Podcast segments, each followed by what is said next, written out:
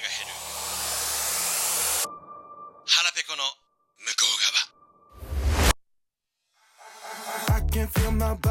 どうも皆さん改めましてそれでも人は腹が減ること腹減りでございます。このチャンネルは音声配信プラットフォームの可能性に魅了された30代借金2000万の男が徹底的に圧倒的に狂気的にそして変態的に喋り続けるエンターテインメントラディオトークショーでございます。改めまして皆さんいかがお過ごしでしょうか？So, how you guys doing? 本日も10分程度の収録にお付き合いください。So, everyone stay tuned.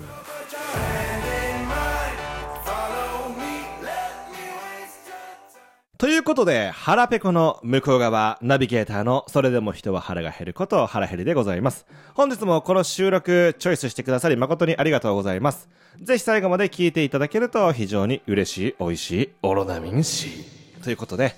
今日皆さんにこの収録では何をお伝えしていきたいかと申し上げますと、それでも人は腹が減る腹減りのトーク技術の極意。ということでね、2020年の5月1日から音声配信プラットフォームの可能性に魅了されて、音声配信というフィールドで、喋ることそれ一本で自分自身で成り上がりたい。飯を食っていきたい。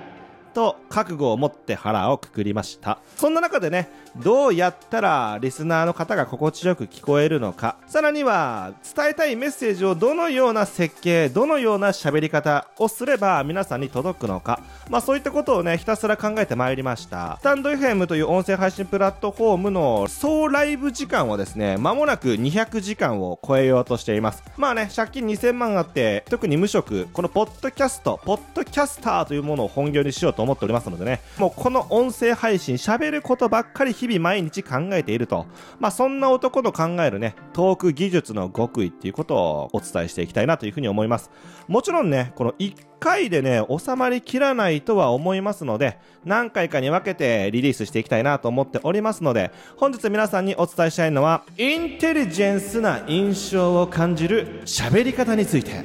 それをね、お届けしていきたいと思います。いうことで私原ヘリはトーク技術にある一定の自信を持っております。まあそりゃねプロの MC の方お笑い芸人の方アナウンサーの方には及ばないかもしれないなんて思っていない。そういった環境空間にいないだけでいざそういう場所フィールドを準備されて喋ることについて勝負しろっていう風にもしそういう競技があったらねそれはそれはいい戦いをしてやろうという気持ちは持っておりますけれどもまあ30代の借金2000万のただただ無職の変なやつなんでねまあそんなこと言ったってしょうがないと夢のまた夢とまあいずれ日本を代表するポッドキャスターになりますんで戦う日も近いかなって思っている。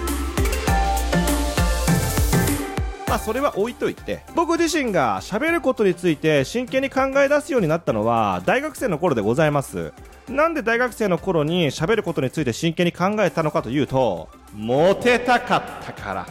まあ男の子が考える一番シンプルな起因よモテたかった。うん。どうしたらモテるだろうと考えた時に、あ、喋ることが上手かったらモテるんじゃないっていう風に安易に思ったと。そこからがね、普通の男の子と違うところで、世の中に出回っているありとあらゆる自己啓発系の喋る技術、トーク技術、口説く技術、モテる技術、ノウハウ本をもうすべてと言っていいほど、読みまくり。その読んだ知識を頭に詰め込みやったことはそう、合コン。ひたすら合コンに明け暮れて脳みそにぶち込んだ喋り方の技術を実際に実践として使ってみると手応えを感じるもの全然感じないものあの本に書いてあることは嘘じゃないかと。モテるために磨きに磨いた喋る技術、その腹減りのトーク技術の極意を音声配信プラットフォームで活かした時に、私たちは何を意識するべきかっていうことを今日はお話ししていきたいと。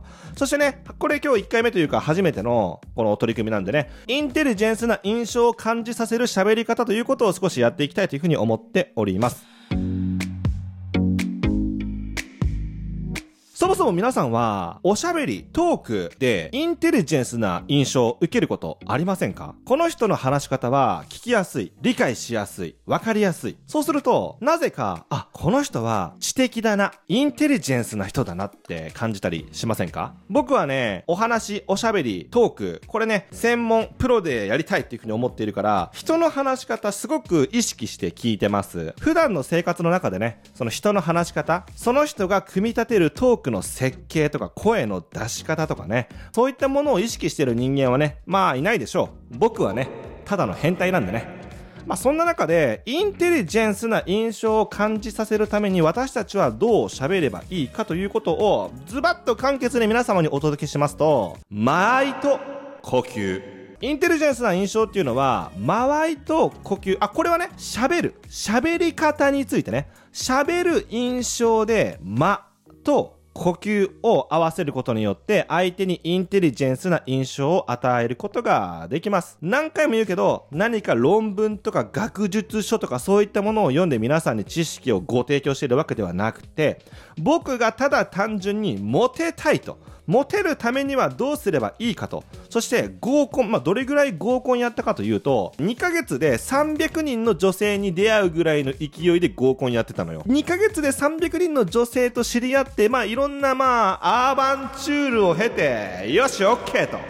実践的な体験型の戦術極意をお届けしておりますのでまあ信じるか信じないかはあなた次第ですっていうことで話を元に戻すと間合いと呼吸つまりそれってどういうことっていうと、少しね、例を挙げて、今からお伝えしたいと思います。今から僕、腹減りは、それでも人は腹が減ると申します。と自己紹介をするので、普通に言う言い方と、インテリジェンスな印象を意識し、間合いと呼吸を合わせた言い方、この二つの種類をちょっと繰り返しますんで、違いを少し感じ取ってみてください。まず、普通に自己紹介をします。それでも人は腹が減ると申します。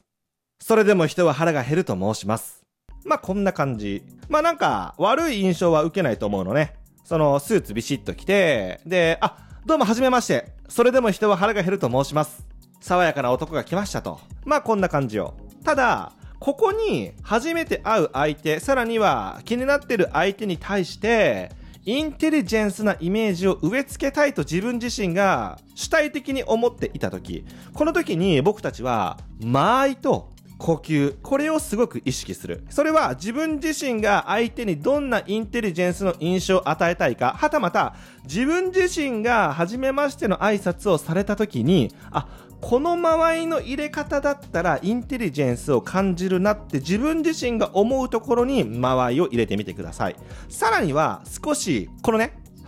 呼吸、吐息、少し息を吸うっていうところも、ちょっと注目して聞いてみてください。僕が思うインテリジェンスな印象を与えることのできる挨拶はこちら。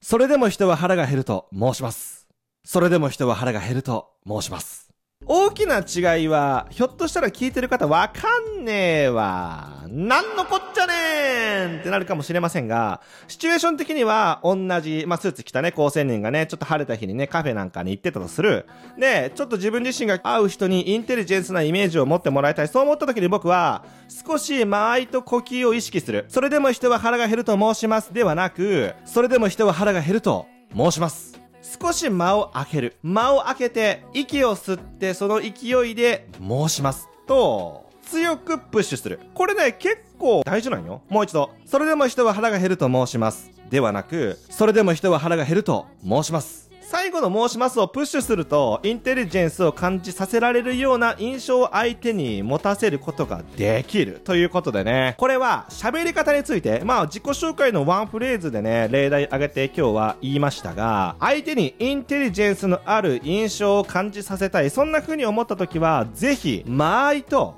呼吸、をどこのタイミングで入れるかっていうことをぜひ一度お考えください。そしてね、次の収録では、じゃあその喋り方を習得できるようになりましたと。じゃあ習得したあなた、ないしは腹減りは、どうやってトークの設計を組み立てていくべきなのかということ。インテリジェンスを感じさせるトークの設計。キーワードは、頭の回転の速さは、相手がシチュエーションを連想できるかによる。っていうことね。ということでまた次の放送もお楽しみにということで本日のこの収録はお開きにして参りたいと思います。もしこの放送が面白いと思っていただけたのであればぜひこのそれでも人は腹が減る腹ペコの向こう側ぜひチャンネル自体高評価星5つのレビュー評価をしていただけると非常に幸いです。ということでまた次の放送で皆さんお会いしましょう。それでも人は腹が減る。